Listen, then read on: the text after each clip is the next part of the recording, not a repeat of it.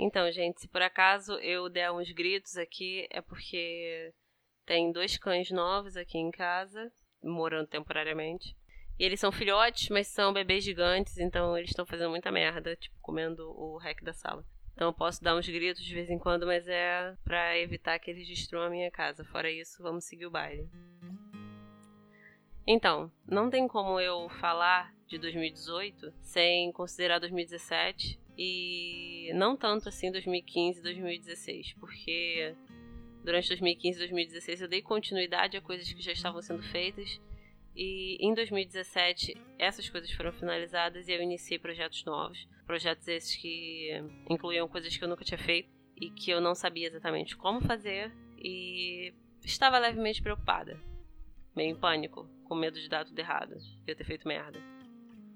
Mas, por exemplo, agora, no começo de 2017, eu defendi meu mestrado e eu já estava completamente inserida na vida acadêmica porque eu havia entrado na graduação em 2009 e, e, era faculdade integral, então eu vivia aquilo ali tempo todo, não, não tinha como sair.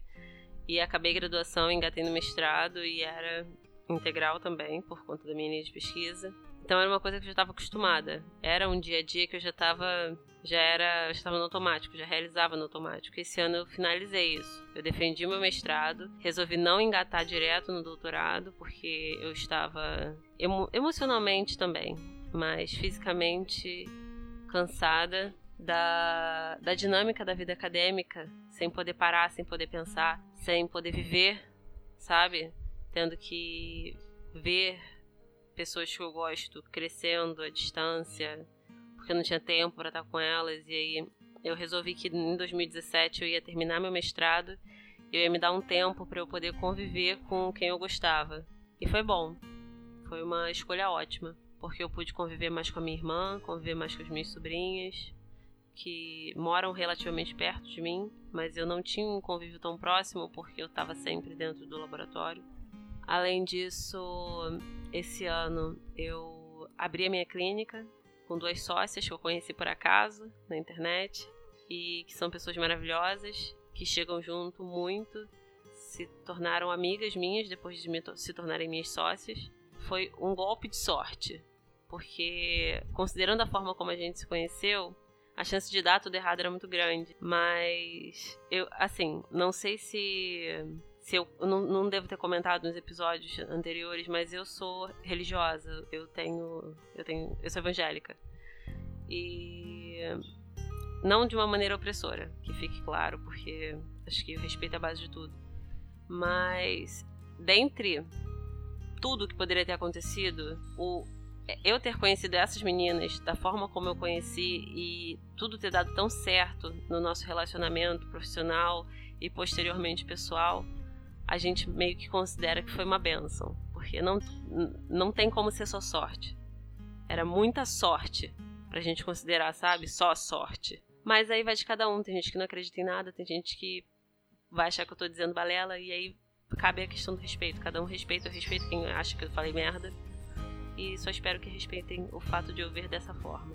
E agora em 2018, eu a única coisa que eu espero de fato é que a vida continue seguindo da, da forma como ela veio sendo em 2017, com as pessoas que eu conheci, fiz diversos amigos em 2017 e amigos que eu posso de fato contar, não pessoas que estão lá do seu lado só quando você tá feliz, querendo brincar e falar merda, mas pessoas que eu sei que se der alguma merda e eu precisar correr gritando e talvez em 2018 eu precise correr gritando, pedindo colo, eu sei que eu vou poder contar. Da mesma forma que há uns dois anos atrás eu descobri que eu deveria ser uma pessoa mais dura na, no meu relacionamento com os outros 2017 foi um ano que me mostrou que não é para ter tanta dureza, porque a gente acaba fechando as portas para pessoas que de fato estão ali para cuidar da gente e para que a gente possa cuidar também.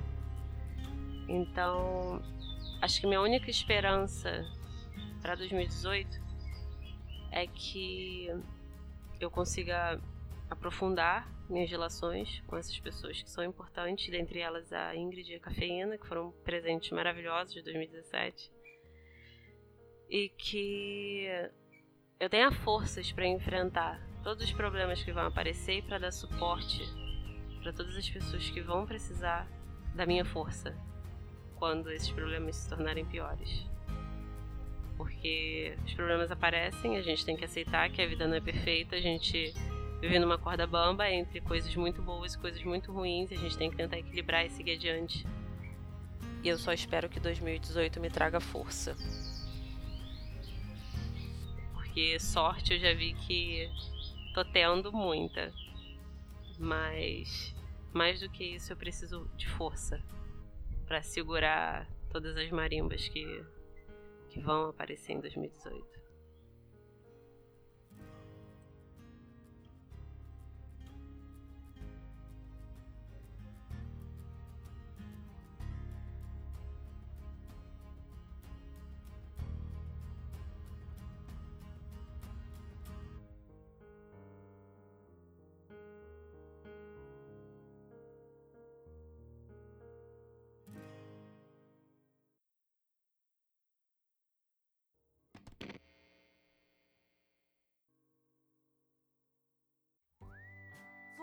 Ouviu? Papo Delas Podcast.